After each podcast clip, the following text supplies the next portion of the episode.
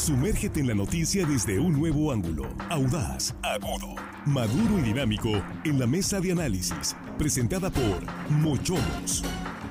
Disfruta de una increíble gastronomía con excelente servicio. Los mejores cortes y mariscos en una sofisticada versión sonorense. Prueba el buñuelo de camarón, salmón al chipotle dulce y exquisito ribeye. Restaurante Mochomos Culiacán. Enrique Sánchez Alonso 2372 Norte. Reserva al 6671 146 6622.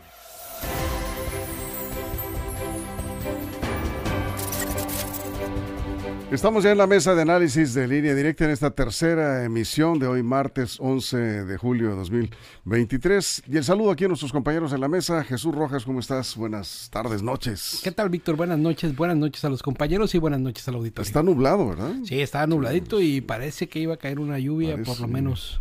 Eh, hay pronóstico, menos, ¿eh? ¿no? Hay La quiere hacer a Juan Espinosa, competencia Juan Espinosa, ¿no? Pero Sí, parece que va a llover. parece que va a llover. Ya lo dijo línea directa al Maguire en el pronóstico, así que centro sur y parte de la sierra, que esa es la buena noticia. Ojalá que se cargue el agua hacia la sierra. Juan, Juan Ordorica, ¿cómo estás? Buenas noches. Buenas noches, hello, estimada audiencia. Los saludamos hoy martes, casi viernes.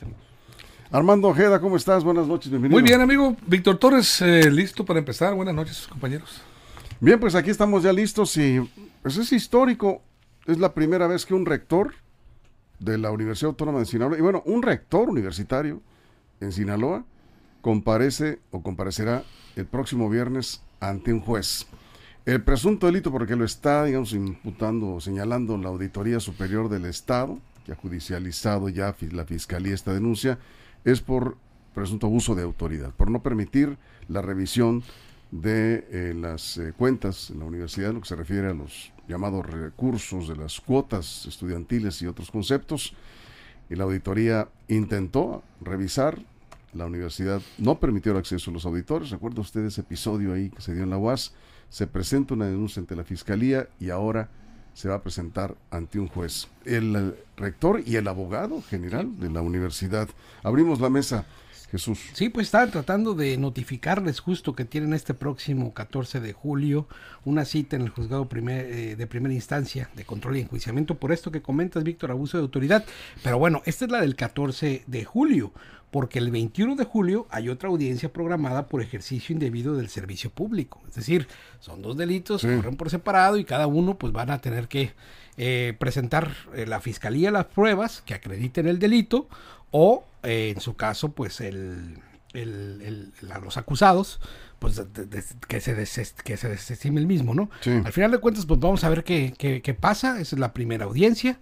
Ahí va a declarar el juez si comienza o no un proceso judicial en contra de estos dos personajes de la Universidad Autónoma de Sinaloa. Así es, Juan. Sí, ahorita decía, creo que era el primer rector de la UASI, pero creo que de la rectores no, el de la UAIM de Mochis, perdón, allá de la Universidad ¿Compareció Autónoma juez? Indigenista. A ver, Sí, creo que ¿sí lo sentaron un juez? Sí, porque creo que hubo ahí acusaciones de desvío de recursos. Sí, sí, sí recuerdo, pero Sí. no estoy seguro. Pues digo, ahí por eso compareció lo, un juez. lo pongo en la mesa, ¿no? Porque Pero sí hubo acusaciones como primer rector de la UAS. de la UASI, eso sí. No sé si en los 70s, 80s ahí con algún tipo de, de persecución del gobierno eh, también se pudo dar, no, no lo recuerdo, pero bueno, eh, en tiempos modernos eh, sí, sí es la primera vez que, que un rector tiene que ir ante un juez. Sí. Y ya me ahogué. A esto que le, yo le he denominado Tan fuerte está el asunto Sí, que que hasta le dio ahogué. sí, sí. la, el eh, Was Wars le llamé yo porque es un capítulo más de la saga de las Was Wars. Están en guerra en la Was por, por el control de la universidad y es un capítulo más. Se vienen una andanada de ataques de metralla jurídico en contra de la universidad. Creo que así va a ser de aquí hasta que termine este rectorado. ¿eh? No veo de qué manera fuera ahí una negociación política que quedaría muy mal la fiscalía, eh, el gobierno del estado, el Congreso y eh, la propia universidad. Si esto se termina resolviendo por cuestiones políticas, quedarían mal todos. Ya empezaron, termínenla. O lo declaran culpable o lo declaran inocente. No se vale jugar con la justicia. Ya empezaron, que la terminen. Que lo terminen por las vías legales y jurídicas. Y esto yo creo que es una primera andanada. Se va a poner peor. Vamos a ver el regreso a clases porque ahorita los agarraron en vacaciones. Yo les había dicho que era muy probable que estas andanadas se, se vinieran en vacaciones porque pues no hay plebes para sacarlos a marchar. Eh, tampoco es ciencia de cohetes las estrategias políticas, ¿no? Y van a utilizar las vacaciones. Vamos a ver si de aquí a las vacaciones al rector todavía lo vemos en la rectoría, ¿no? Vamos a ver, porque por ahí puede pedir licencia para, para pues tratar de defenderse de una mejor manera. Eh, no lo sabemos, no lo sabremos, vamos a ver la estrategia jurídica del rector. Pero por lo pronto se abre la primera ronda de bombardeos en contra, eh, jurídicos, ¿no? En contra de la universidad y de sus autoridades. Armando. Pues es muy lamentable, la verdad, para todo Sinaloa, para la comunidad universitaria, para el gobierno del Estado, pero ante la necesidad también de aplicar la ley, pues yo creo que se hace necesario este, este enjuiciamiento.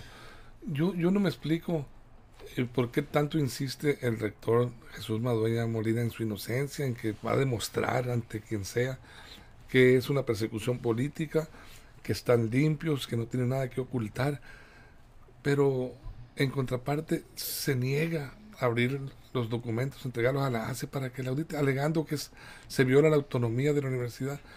Yo creo que este, esa autonomía debería defenderla, entregando y demostrando inocencia, decir, aquí estamos, no tenemos nada que esconder, que ocultar, tan sencillo como eso. Ahí es donde eh, chocan los, los criterios, dice uno, bueno, ¿cómo es posible? ¿Será en verdad persecución política? ¿Tendrá razón el rector? ¿O este, es la simple y necesaria aplicación de la ley ante un mal manejo de recursos. La, la, denuncia esta contra Jesús Madueña la presentan dos universitarios, recordemos, ante la fiscalía y se le ha dado, este, se ha dado trámite al juicio y están llegando ya al tribunal. Van a sentar por primera vez, como bien lo dice Víctor, este, a un rector de la Universidad Autónoma de Sinaloa en el banquillo de los acusados, ahí en un juzgado penal. Y bueno, sabemos, ha, trascendido que el rector va, se va a presentar amparado, amparado, y lleva este un, equipo de seis importantes abogados este, para apoyarlo jurídicamente. Es un, es un, es el, prestigiado bufete Hernández Barrios, Barros, y lo encabeza el, el abogado Raúl Monzón Delgado, quien por cierto fue quien este, este bufete fue el que defendió a Rosario eh, Robles, la exsecretaria de Sedato, en, en, la acusación que tuvo por la estafa maestra. En la primera etapa de su juicio, tengo entendido, porque después ya no pudo pagarle. Así es, pues sí, porque es muy caro este bufete, Víctor. Eh, bueno, eso se dice, yo no eh, sé. Por cierto, ¿cuánto estará cobrando el bufete pues, y quién? Es difícil saberlo, pero pues... Eh, la pregunta es quién estará pagando. Pues se habla de que ellos defendieron en, a, Héctor Merecio Cuen, fueron los, los defensores en, las, en los inicios de este escarceo jurídico, al parecer, fueron defensores de Héctor Merecio y seguramente él lo recomendó al actual rector, pero sí le va a costar un buen billete. ¿Pero está confirmado que ese es el despacho? Sí, Víctor, estaba, estaba leyendo yo que, este, buscando la información y al parecer este despacho, este, a reserva de que, pues, eh, finalmente... Porque el rector no ha dicho nada al eh, respecto. al parecer que este... este sí, yo, yo este, recuerda que siempre estoy eh, pidiendo evidencias porque son asuntos... Muy delicados, claro, y por supuesto que sí. Este, hay que este, ver si efectivamente. A ver que ver si hubo cambios de rieles en ese sentido y lleva a otros abogados, pero sí, son esos abogados. Bueno, ¿pero te consta? No me consta porque no lo sé. Perdón por la insistencia, pero pues, tú sabes que eso es asunto. Sí, claro, claro. Bueno, muy este, serio, ¿no? claro, porque desde luego que sí. Ojalá nos pudieran aclarar aquí mismo y dijeran, no, pues no es cierto, no, es, se pensó en ellos o no se pensó o es un falso rumor. Jesús. Sí, y se trata de poner como que esta es una situación extraordinaria y no, Víctor, revisando la historia en las universidades del país, por lo menos en los últimos 20 años, más de 20 rectores han estado con problemas jurídicos y algunos incluso en la cárcel, ¿no? Presentados ahí, en Hidalgo, en Oaxaca, en Morelos, en Tabasco, en Nayarit. ¿Por qué delitos? Pues muy parecidos como este. Ejercicio indebido de la función pública, eh, abuso de autoridad, pero en algunos casos incluso lavado de dinero y defraudación fiscal. Es decir, eh, ha habido en diferentes universidades, en diferentes estados del país, eh, digamos, investigación respecto a las universidades, porque las universidades estilan a no pues tener como transparentes sus cuentas. Ahora, ¿serán culpables o no? Pues justo en cada uno de estos casos que están comentando, pues los, las sentencias fueron diversas, algunos salieron absueltos de completa inocencia, Víctor, ¿no? O sin ningún tipo de imputación. En algunos otros casos, pues, sí les tocó pues ahí tocar piano, como dicen en, mi pueblo. Tocar piano. Entrar a la cárcel, Ah. poner la huella con sus dactilares y, y presentarse. Entonces, Ah, al final de sí. cuentas. ¿qué va a pasar en el caso de la universidad? Pues depende de cómo se presente la, cómo presente la fiscalía la- el caso, que determine el juez y cómo se defiendan los acusados. ¿no? Eso es Juan. Sí, ahorita decía Armando, ¿por qué no entrega la universidad los documentos a la auditoría? El presidente hace 15 días dijo lo siguiente, le preguntaron, señor presidente, hay rumores de malos manejos, no me acuerdo si en la UNAM o en otra universidad, eh, ¿deberían las auditorías superiores de la federación o los estados entrar a revisarle? Y el presidente dijo, no, dijo palabras textuales, las auditorías a las universidades tienen que hacerla al interior de las universidades. Así lo dijo el presidente. Por, e- respondiendo a- a- al propio Armando de por qué no lo hacen, porque el presidente dijo que las auditorías tendrían que hacerse en las Pues propias fue un comentario político. A ver, si- si- ¿Amparado en alguna ley? En el- eh, ¿O en sí, su criterio? no, no, no. Leyes sí hay, por tanto así que el- los universitarios están diciendo que no se lo van a entregar porque según ellos tienen criterios jurídicos y legales para no hacerlos. Sí hay criterios legales. Determinará un juez si este, si este argumento legal es válido o no, pero sí tienen un criterio legal la universidad. ¿Por qué no entregar estos documentos a la Auditoría Superior de Estado? Si es un argumento válido, lo vamos a saber ante un juez, pero al menos hay un argumento. Y desde el punto político, este es un, este es un asunto político también. El, si el presidente está emitiendo una, una opinión política en un pleito político aquí en Sinaloa, no se refería a Sinaloa, pero se refería a otro similar, pues obviamente yo creo que los universitarios pararon oreja, entendieron y están utilizando este argumento político también para defenderse.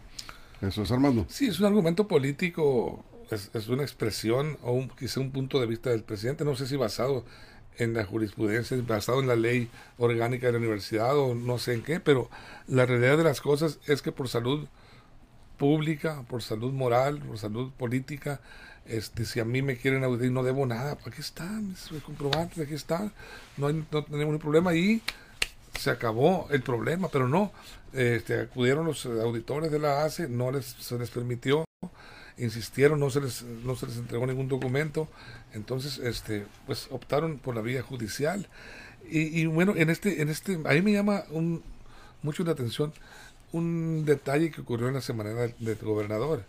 El gobernador este, consideró ahí durante la, su exposición que tanto Héctor Cuen Díaz, el hijo de Héctor Merezo Cuen Ojeda, como Manuel de Jesús Lara Salazar, y creo que fue Soy la Maribel Gagiola, integrantes del comité de adquisiciones, pudieran ser eh, acogerse a la figura de testigos protegidos durante este proceso judicial por el delito de fraude que, eh, se les imputa en contra de la UAS. Eh, yo no sé eh, esta expresión o esta invitación, si fue así, del gobernador, de invitarlos, prácticamente los está invitando en este caso a... No, no, no, es, no un- es testigo bueno, no es una, no es ¿no? una invitación. Bueno, Es o criterio- los se, llama, sí. se llama criterio oportunidad y no es delito, no Bueno, es testigo, testigo protegido. protegido, bueno. no existe esa figura. Eh, bueno, el, el gobernador... Pero eh, tampoco es una sí. invitación. el No, gobernador, no, no, no, no los invito. siendo Bueno, claro claro. ¿no? Sí. Bueno, yo te digo, se puede interpretar como una Bueno, especie de pues, invitación a decir, o de- yo digo, puede ser, porque el gobernador considera en un momento dado, dice que pues él sabe que ellos fueron man- mandados.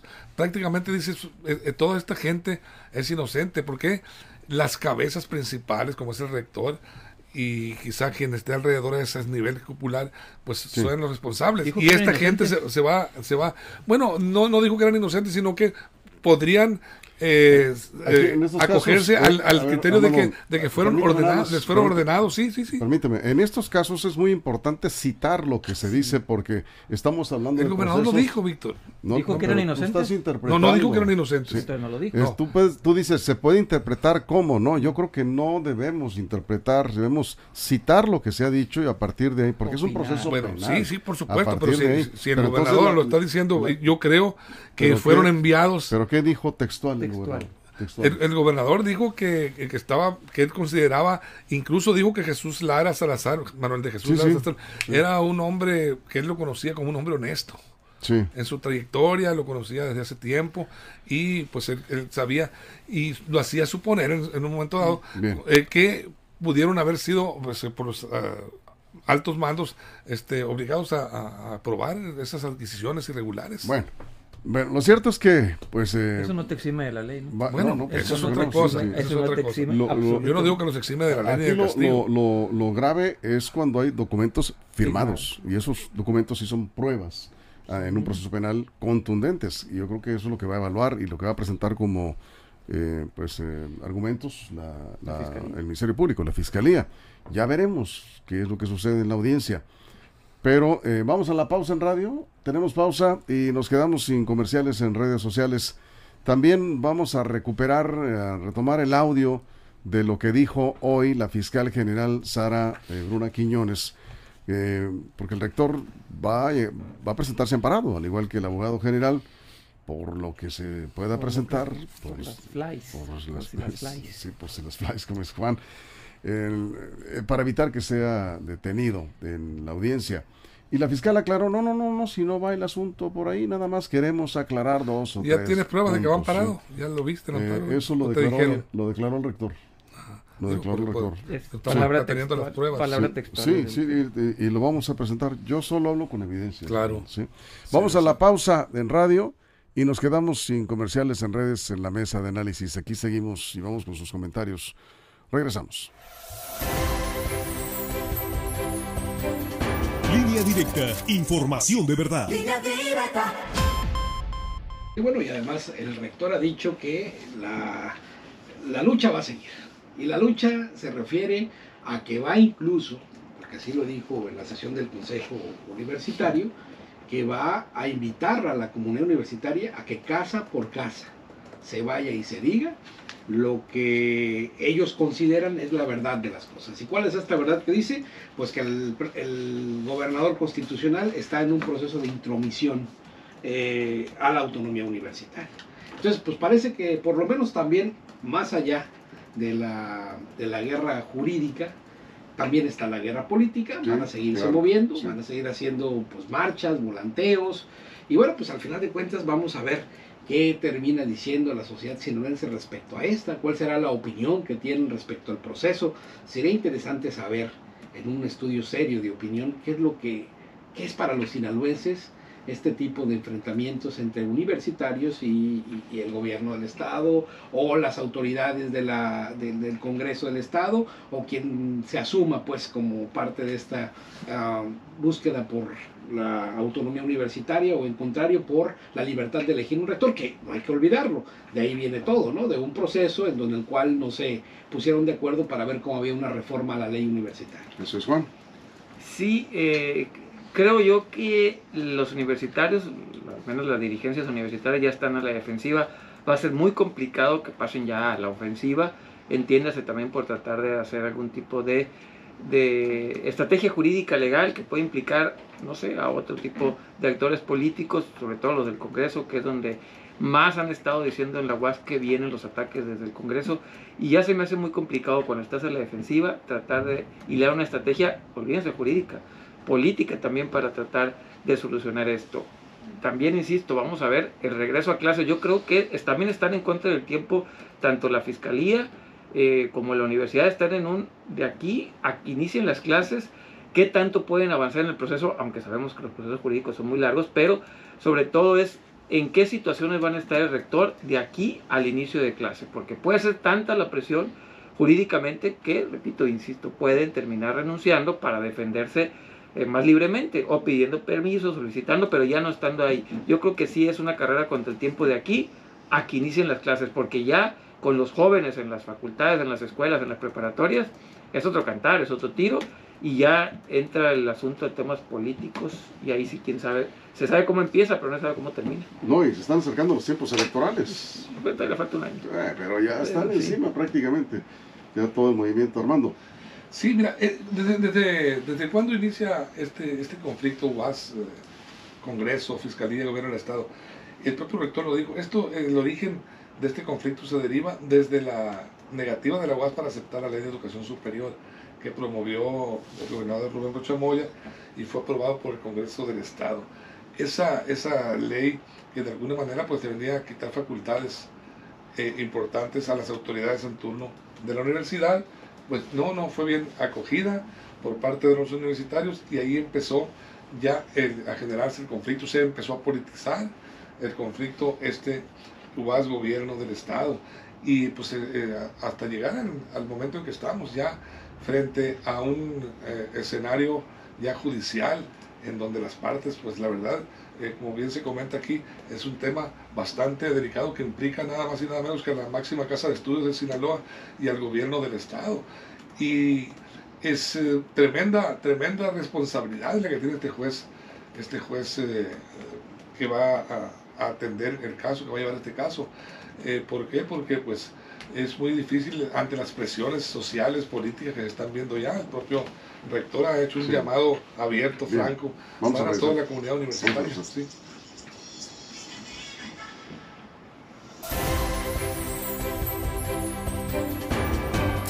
Estamos de regreso de la mesa de análisis. Decíamos, eh, Jesús, y ahorita voy contigo, nada más rápidamente. Hoy eh, el rector de la Universidad Autónoma de Sinaloa, vamos a, partir de ahí, Jesús Madueña, confirmó que acudirá amparado a la audiencia de este viernes. Vamos a ver si tenemos el audio del rector. Aquí está.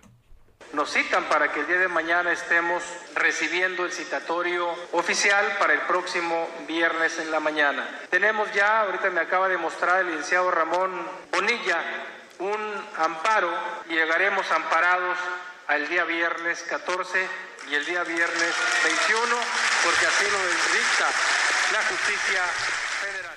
Bueno, ya escuchamos claramente Llegaremos amparados, dijo el rector en medio de los aplausos en esa sesión de Consejo Universitario. Pero esta mañana había aclarado rápidamente la fiscal general Sara Quiñones que no, no, no, pues, el rector puede estar tranquilo, que no va en ese plan, la fiscalía no va a solicitar que no salga del país, no va a solicitar que eh, sea separado temporalmente del cargo, que la fiscalía solo quiere aclarar algunas eh, cosas, así lo dijo la fiscal. Bueno, eso nosotros vamos a proponer medidas que no salgan al extranjero, podría ser, que pasen a firmar cada 15 días o cada mes, según escuchemos los, lo que ellos propongan también. ¿No van a buscar la destitución del rector? No estamos en, en un plan de ataque nosotros, estamos en un plan de aclarar los hechos nada más. Bueno, aclarando y aclarando, por cierto, sí dijo que van a proponer que no salgan del país. Pero que acudan a firmar pero, Que probablemente, pero eh, que no van en un plan de ataque. Bueno, menos mal que no van en un plan de ataque. Eso dijo la fiscal hoy, que eh, van a aclarar algunas cosas, este, nada más. Además, eh, no es, digamos, ¿cómo se dice? Renunciable o el, término. No, no, pero él puede solicitar licencia para defenderse, sí puede hacerlo. Sí, sí, sí. Sí, él, él, sí lo puede hacer. Sí, pero también es su derecho ir amparado, ¿no? Digo, el no, claro, sí, por supuesto. Sí. Y además, Tanto pues, no se lo otorga el mismo el amparo, el amparo se lo otorga una autoridad ah, federal. Y entonces, en, medida de las cuestiones que él presentó, el porqué de su amparo, ¿no? Pero mira, en este tema, en el tema que comentaban de Andrés Manuel López Obrador, Andrés Manuel también ha hablado sobre los casos que hay de mafias que dominan en las universidades públicas. Muchas veces ha dicho, en octubre del 2021, por ejemplo, dijo que existen caciques que dominan en las universidades y ellos ponen a los rectores y eso es lo más antidemocrático que puede haber. Dijo además que manejan el presupuesto a sus anchas de forma discrecional. Es el caso de varias universidades en el país y de personalidades que tienen muchísimo poder en los estados. A eso se refirió el presidente Andrés Manuel López Obrador. Es decir, por supuesto que también Andrés Manuel está en contra de cómo algunas universidades, citó en particular mi universidad, la Universidad de Guadalajara, pero bueno, hablaba en general de varias universidades del país que han tenido, digamos, estas disputas por temas presupuestales, por temas de transparencia, por temas de acceso a la información, por temas de acceso a las propias eh, rectorías en las universidades. La verdad es que es un tema complejo, es un tema que no es exclusivo del estado de Sinaloa y es un tema que está en una discusión pública nacional. Así es, Juan. Sí, de la UNAM también, sí, efectivamente. Seguido el presidente se refiere a las universidades que hay grupos caciquiles que tienen años manejándolas y, y, que debería cambiar eso. Pero él dice, debería hacer los cambios desde adentro de las universidades, no desde afuera, dicho el presidente. Los cambios tienen que venir adentro de las universidades, los universitarios tienen que modificarse, los propios universitarios tienen que pedir que haya democracia, los universitarios son los que tienen que auditarse y en ese sentido, pues no está peleada las declaraciones unas con otras. Sí hay mafias en las universidades del país, pero también creo que el presidente ha respetado las autonomías, lo ha hecho, por ejemplo, con la UNAM, tanto así que les, le cae gorda la, gente de la UNAM, lo ha dicho hasta el cansancio que está en los liberales, pero hay que reconocerle que no ha querido intervenir. Y aquí en Sinaloa, pues lo que estamos viendo es que jurídicamente pues ya hay un, hay un diferendo por el tema de los recursos. Y vamos a ver al final del día porque la no se ha hecho una auditoría, por lo tanto no se sabe si ese dinero se lo robaron o no. Hay otras acusaciones que es con lo que va a versar esta, eh, pues este proceso jurídico que va a iniciar. Se sabe cuándo inicia, pero no sabe cuándo termina. Ya vemos, por ejemplo, el, caso del químico Benítez y Estrada Ferrero, que ahí siguen todavía dando vueltas a los juzgados. Creo que para allá va también este caso, el, de, del rector y su comitiva, que van a pasar varios años ahí en tribunales.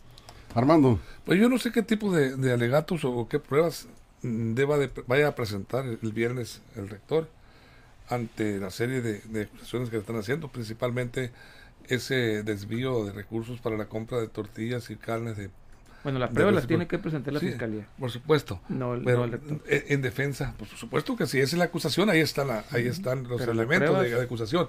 Las pruebas las tiene que, de inocencia las tiene que presentar él. ¿Qué pruebas de inocencia? No, no, eh, esa es la parte que acusa el Ministerio Público, tiene, tiene que, presentar las pruebas. Que la, defensa tiene que presentar la pues, prueba en descargo, ¿no? exactamente, sí, por eso. Tendrá que defenderse. Pero, el, que el que presente la prueba primeramente. Sí, sí. Esta es la acusación, aquí están las pruebas que presentaron, aquí están los documentos, las compras de, de este producto. Todavía no, ¿eh?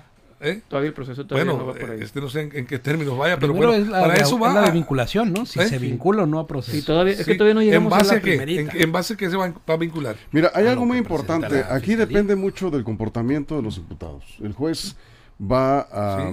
¿Qué es lo que está aquí? ¿Cuál, cuál es el motivo de esta... de, de este... Comparecencia, presencia citatoria. Esta denuncia de, la Fiscalía y esta judicialización. Es que se negaron a una auditoría. Es lo que está argumentando la Auditoría Superior del Estado. Se negaron a, ser revisados en la, en la universidad. ¿Qué va a pasar si persiste esa actitud del el rector y el abogado general de no permitir la revisión el juez tendrá que tomar una determinación. Creo que se, podría complicar el caso, Jesús, porque ese es el punto que va a plantear eh, la fiscalía. Sí. No, se está permitiendo la revisión. pero, ya, hay otro proceso sobre eso. ¿eh? Aquí me comenta, aquí me comenta el licenciado González. La audiencia inicial tiene como propósito controlar la detención, formular la imputación y decirle a la persona imputada de qué se le acusa, quién lo acusa y la, eh, la clasificación jurídica del delito del que se le acusa. ¿Sí? Es parte de, o sea, partiendo de ahí, ¿no? Sí. Entonces ya. Nada más va a que le notifiquen o va a que, a que presente pruebas de defensa. No, todavía no. Nada más vamos, a, vamos a, puede ser que los abogados pidan también este que se ¿cómo se dice? posponga la audiencia la primera audiencia para revisar el expediente muchos, tienen términos los abogados que pueden solicitar. Es decir, no conocemos el, este, la carpeta, en fin. Pero aquí, eh, pues. Pero, ahorita lo que decías es que, a ver, sí existe una controversia que la universidad presentó sobre esto y todavía no se determina quién tiene la razón. Lo que vamos a ver el viernes es por otras causas, otros delitos más allá de la, de la, de la auditoría, porque todavía no se determina quién tiene la razón jurídica en esto. Yo creo que la audiencia del 21 es todavía más complicada que la del 14. La del Efectivamente. la del 21 pues, va por un delito que es hasta 7 años de prisión, que alcanza 7 años de prisión, 100 días, 150 días de multa y ahí sí la inhabilitación de los cargos públicos. Bueno, pues el proceso penal está en marcha, vamos a ver qué sucede en el, por lo pronto el próximo viernes por ahí algunos grupos están convocando a una manifestación de apoyo al rector Madueña en las oficinas en eh, el Centro Regional de Justicia el viernes. Vamos a ver qué pasa también lo que pase afuera es otro asunto, lo que pase adentro es lo importante. ¿Y cómo sienten los jueces la presión de un grupo social también? Sí, es la presión. vamos a ver, sobre todo el comportamiento de los implicados. Bueno, pues nos vamos, tenemos un video, se vino el agua en Culiacán, en algunos sectores ya lo están reportando. En el sector centro, ahí están los videos para quienes están conectados en, nada, redes sociales. Atinado el pronóstico, de nuevo línea directa, ha acertado el pronóstico del tiempo. Están reportando lluvias eh, también en el Fobiste Humaya. Muchas gracias a los vecinos de Fobiste Humaya. Por acá en el centro también. Eh, por acá Xiomara nos envió un video. Axel también nos está pidiendo con un video. Pues sí, ya, ya, esto ya es lluvia. ¿eh? lo que tuvimos en la mañana también algunos sectores con lluvia más o menos importante. Qué bueno. Parece, parece que la mayor parte del agua va a la sierra Eso es lo mejor. Es lo más importante. Sin duda, una bendición. Cuiden para los arroyos que se hacen en la ciudad. Mucho cuidado con los arroyos. Muy buena eh, recomendación. Pues con esto nos vamos. Buenas muchas noches. gracias. Buenas noches. Gracias, Juan. Buenas noches, Armando. Muchas gracias. Y mañana tempranito. A ver cómo nos tratan las lluvias. Esperemos que sí nos permitan estar aquí sin apagones, ¿no? Por favor, señores de Comisión Federal de Electricidad. Tenemos mañana algunas cosas ahí que les seguiremos compartiendo. Ya me están apurando acá. Nos vamos. Y si algo importante sucede en las próximas horas, ya lo saben, línea directa portal.com de nuestras redes sociales. Pásela bien. Línea directa, información de verdad. Mochomos presentó la mesa de análisis, información de verdad que suma valor. Conéctate en el sistema informativo más fuerte del noroeste de México.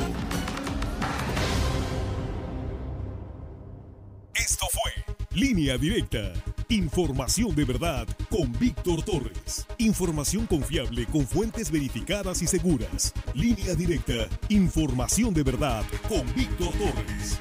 Esta es una producción de RSN, el grupo de comunicación más fuerte de Sinaloa. Línea directa.